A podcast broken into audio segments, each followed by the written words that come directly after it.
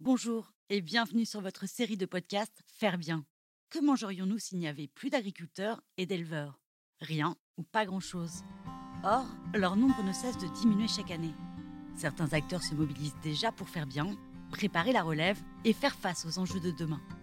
C'est pourquoi, à travers ce podcast, nous proposons de partager tous les 15 jours notre vision de l'agriculture biologique, mais aussi de vous faire découvrir le beau métier d'éleveur, la génération future et tous ceux qui pensent l'agriculture de demain autrement.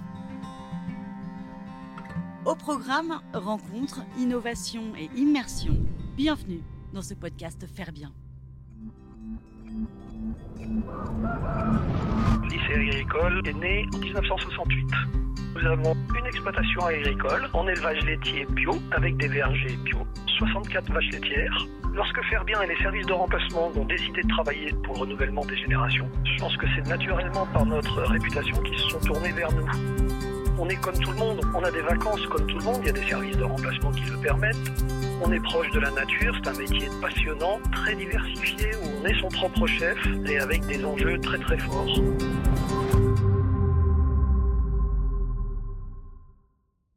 Bonjour et bienvenue dans ce nouvel épisode.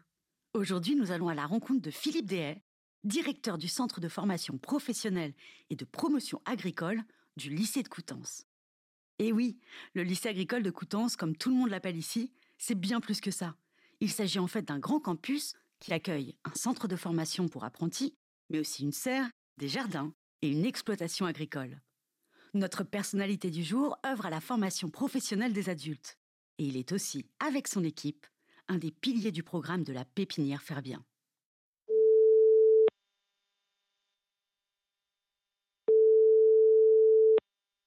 Bonjour, je suis Philippe Dehay, directeur du centre de formation pour adultes du lycée agricole de Coutances, le campus métier nature, depuis 2003.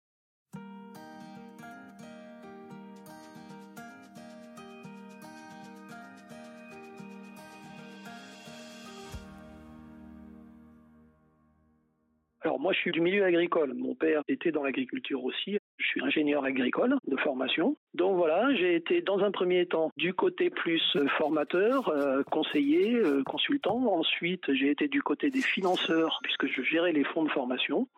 Et puis ensuite, je me suis formé en ingénierie de formation et j'ai eu cette opportunité d'être responsable de ce centre de formation adulte lycée agricole est né en 1968. À ce moment-là, on était sur le domaine de l'agriculture, de l'élevage essentiellement. Et petit à petit sont arrivés d'autres secteurs comme l'horticulture, les travaux paysagers, donc les espaces verts. Et au CFPPA, on s'est occupé à partir des années 70 de la formation des conchiliculteurs. Donc ce sont ceux qui s'occupent d'élever des huîtres et des moules. L'ensemble de l'établissement, je vous ai dit, l'établissement public local comprend le lycée agricole, environ 400 élèves. Le centre de formation pour apprentis, lui, comprend à peu près 350 apprentis. Et le centre de formation pour adultes, donc le CFPPA, alors lui, c'est compliqué parce qu'on touche 1100, 1200 personnes l'année dernière mais c'est pas que des formations longues, c'est aussi beaucoup de petites formations de un ou deux jours. Donc en fait, nous, on compte en heures stagiaires et là, on en est à à peu près 70, 80 000 heures stagiaires euh, par an.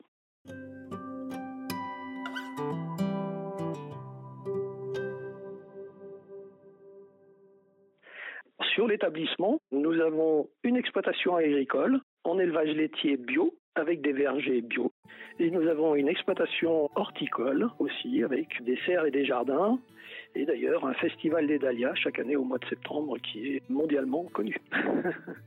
Donc on a ces supports-là et puis des ateliers aussi mécaniques, des ateliers pour les travaux paysagers et puis un atelier pour l'élevage des huîtres. Donc on a des supports sur l'établissement pour la formation pratique et puis d'autres supports qui sont sur convention dans des entreprises. Sur l'exploitation agricole, nous avons 64 vaches laitières, donc des vaches normandes et des Holstein. On est sur les deux races hein, essentiellement, sur une surface de à peu près 63 hectares. On a une exploitation sur le centre de formation, ça permet plus facilement de suivre les données du troupeau de l'exploitation et ça permet de réaliser quelques travaux pratiques plus facilement. Hein. Il suffit de se déplacer sur l'élevage pour aller faire de la pratique sur la contention, sur la manipulation des animaux, sur la traite, sur la gestion des pâturages, hein, puisqu'on est beaucoup sur le pâturage dans ce type d'élevage. Après, on sort aussi l'exploitation parce que ça, c'est un modèle d'exploitation. Mais nous, avec nos stagiaires, on va visiter toutes sortes d'exploitations. Il est intéressant que les stagiaires aient vu toutes sortes de systèmes. On peut aller voir des exploitations beaucoup plus grosses.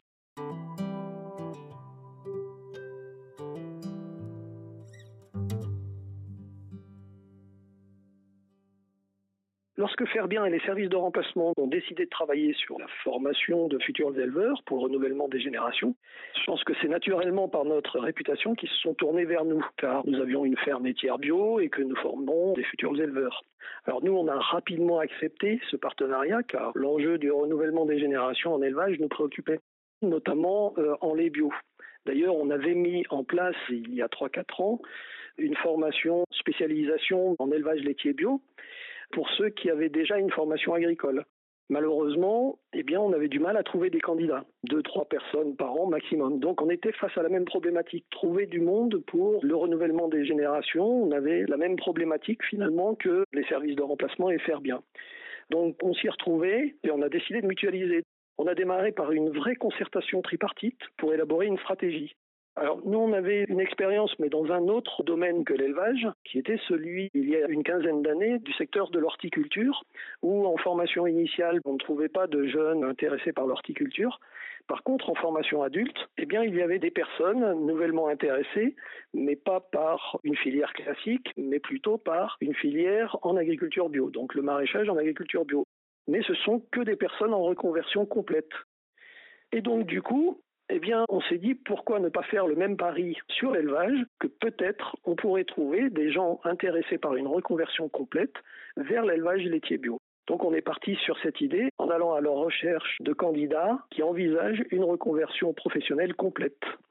Donc on a fait ce travail de communication avec derrière, bien sûr, pour ces personnes-là, tout un travail nécessaire de découverte de ce métier et ensuite de formation puisqu'ils partent de zéro, ils n'ont pas d'expérience pratique, contrairement à des fils d'éleveurs qui malheureusement sont de moins en moins nombreux à vouloir poursuivre. On voit que les exploitations sont de moins en moins nombreuses aujourd'hui.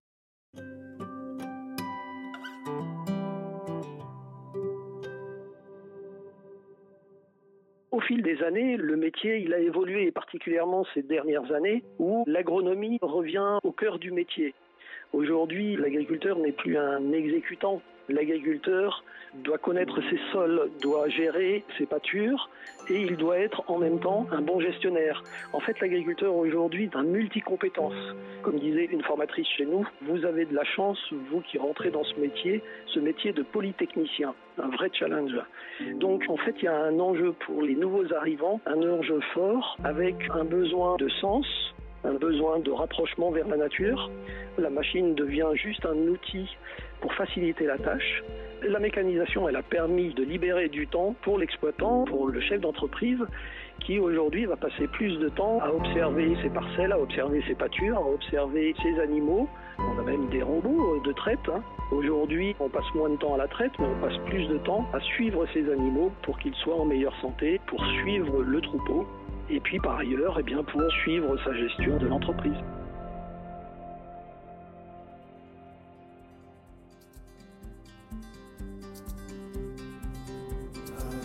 Aujourd'hui, le métier d'éleveur n'est plus ce qu'il était. Hein. Aujourd'hui, on est ouvert à l'extérieur.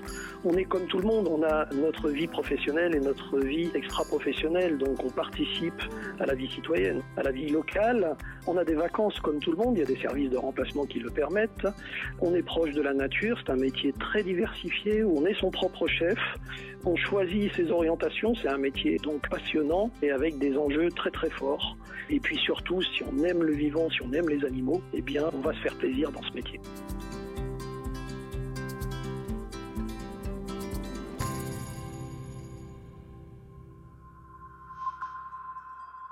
Vous avez aimé ce podcast N'hésitez pas à nous laisser un like ou un commentaire sur votre plateforme préférée. Et pour ne manquer aucun épisode, abonnez-vous. À bientôt